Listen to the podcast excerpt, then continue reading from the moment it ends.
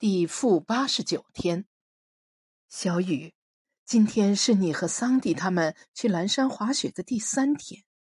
记得刚到蓝山的第一天，你给我发过信息，也打过电话报了平安。第二天白天，我一直没有你的消息，直到半夜你才发来一条信息，说你们白天去滑了一天雪，晚上去镇里吃了晚饭。然后又在镇上逛了逛，回到公寓就晚了。你到底也没有听从我的劝告，还是在外面吃了饭。这么冷的天，你们只能在室内用餐呀。我不知道那家餐馆是不是遵守了防疫规定，座位是否设置了严格的社交距离。我有些生气，但转念一想，这天是情人节，让你们憋在公寓里不出门，也有点勉为其难。你并没有告诉我你和谁吃了这顿饭，是所有人都在场，还是和某个身份不明者单独去吃了烛光晚宴？你没有给我发来照片，我查了你的微信朋友圈，还好你并未像有些孩子那样把父母隔在圈外，你也没有发任何动态，这和你平时的习惯不太一样。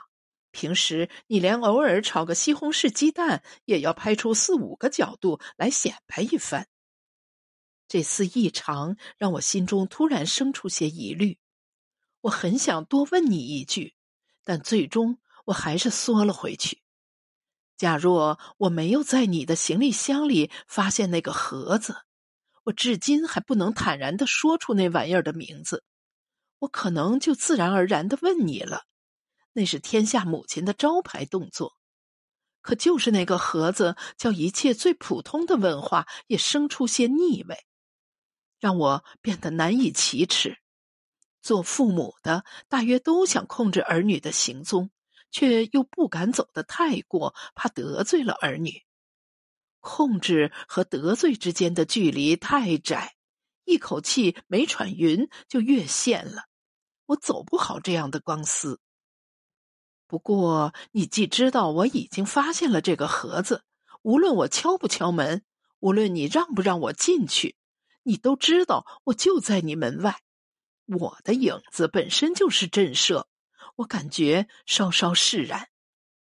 今天早上起床，我的左眼开始剧烈的跳动，仿佛有个木偶戏师傅站在我的头顶，疯狂的扯动着缝在我眼皮上的木偶绳子。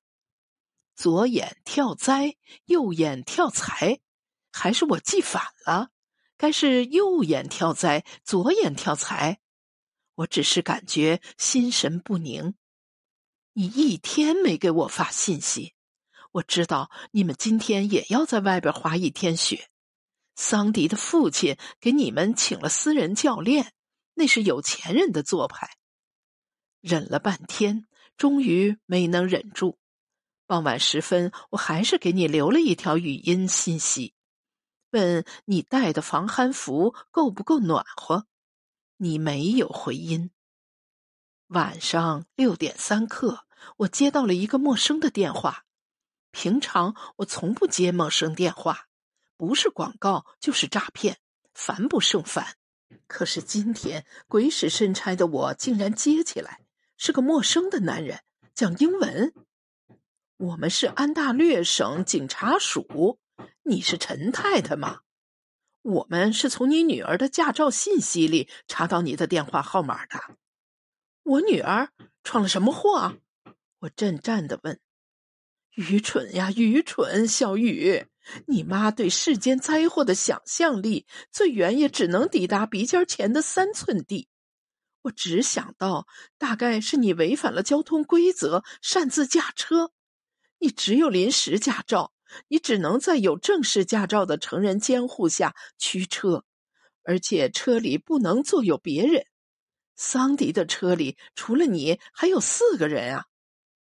电话那头是片刻的沉默，是雪崩、海啸之前的那种天地停摆的沉默。我一下子醒悟，那人轻轻咳嗽了一声，说。我有不好的消息要告诉你，你女儿乘坐的车在山道上出了事故。后来发生的事情，我毫无记忆。第负八十五天，小雨，今天我从警察署拿回了你的行李箱。打开箱子，我把你的衣服一件一件的摊在床上，俯下身去细细的闻。洗衣机把衣服洗得太干净了，它们现在闻起来只有洗涤剂、柔软剂的芬芳，而没有你的体味。你喜欢蓝颜色，从防寒服到内裤，每一件衣服都是蓝，海洋的蓝，松石的蓝，黎明时分的蓝，暮色将至的蓝，婴儿眼睛中的那一丝蓝。你穿上小蓝衣，你的身体裹在里面。蓝是你的小世界，你感觉安全。可是你的蓝并没有包裹好你，它把你丢弃在路旁。你仰面躺着，在白皑皑的积雪里，面朝暗夜的蓝。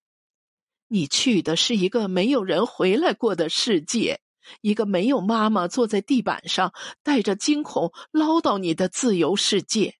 那个世界里也有蓝吗？我拉开行李箱边兜的拉链儿，临行前我塞进去的 N 九五口罩少了一个，但是那个盒子，那个封面上印着两个亲密相依的男女的盒子，却完好未动，塑料包装纸依旧严实。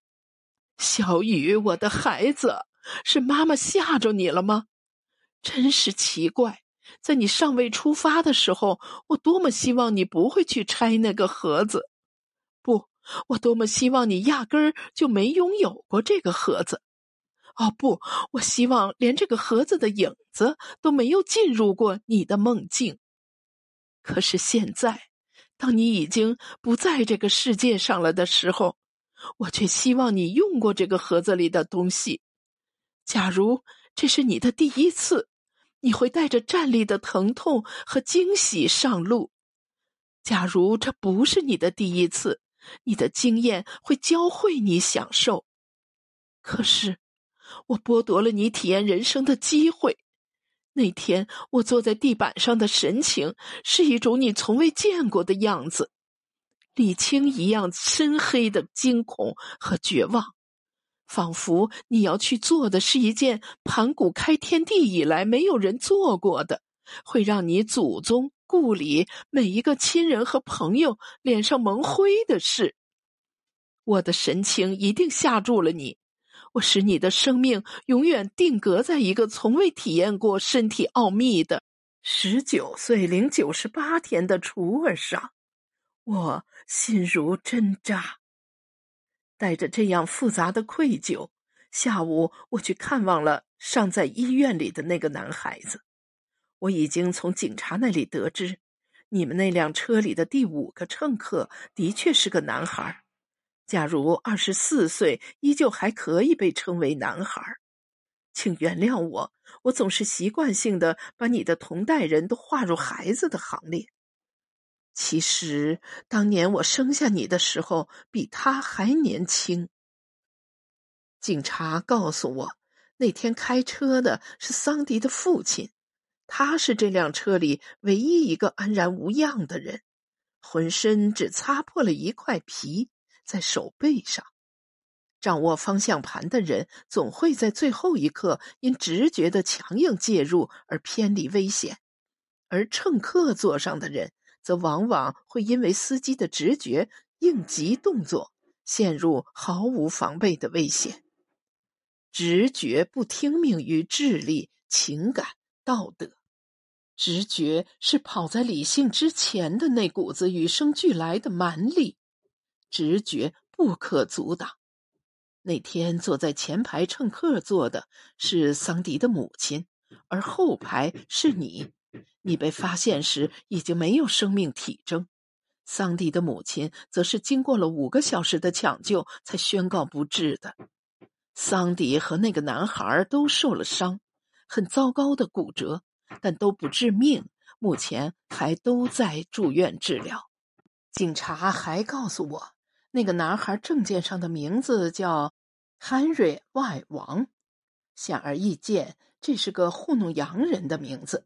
真正能把他从人群的大海里捞出来的定位指南，是那个代表他中文名字的字母 Y。这个字母缩写落实到纸上，可以是阴，也可以是阳，可以是云，也可以是雨，甚至可以是圆、渊、圆、远。我可以瞬间想出三千五百种可能性，可是我没去想。这些可能性对我来说无关紧要，我唯一需要知道的是，把你和他这两个名字首字母都是 Y 的孩子连接起来的是一条什么样的线？我只需要找出这样一个答案。我走进病房，他睡着了，一条腿吊在牵引架上，两只手在小腹上交叉成一个圆弧。也许是镇痛剂的效力，他睡得很沉，发出像猫被挠得舒服似的那种轻呼噜声。我不得不称赞我女儿的审美标准，他真是一个漂亮的男孩啊！睡态里浮现的是一种刚刚脱离少年的青涩，还没来得及沾上年轻人的油滑的纯真。一个人一生中拥有这样干净的日子，何其短暂！和长而无趣的一整个人生相比，这样的年月还占不到一个零头。他的眼窝很深，睫毛像两排尽忠职守的卫兵，举着交错的长矛守护着眼睛。鼻梁挺且直，上唇和下颌的胡子长出了淡淡的新茬儿谁会给他刮胡子呢？是护士还是母亲？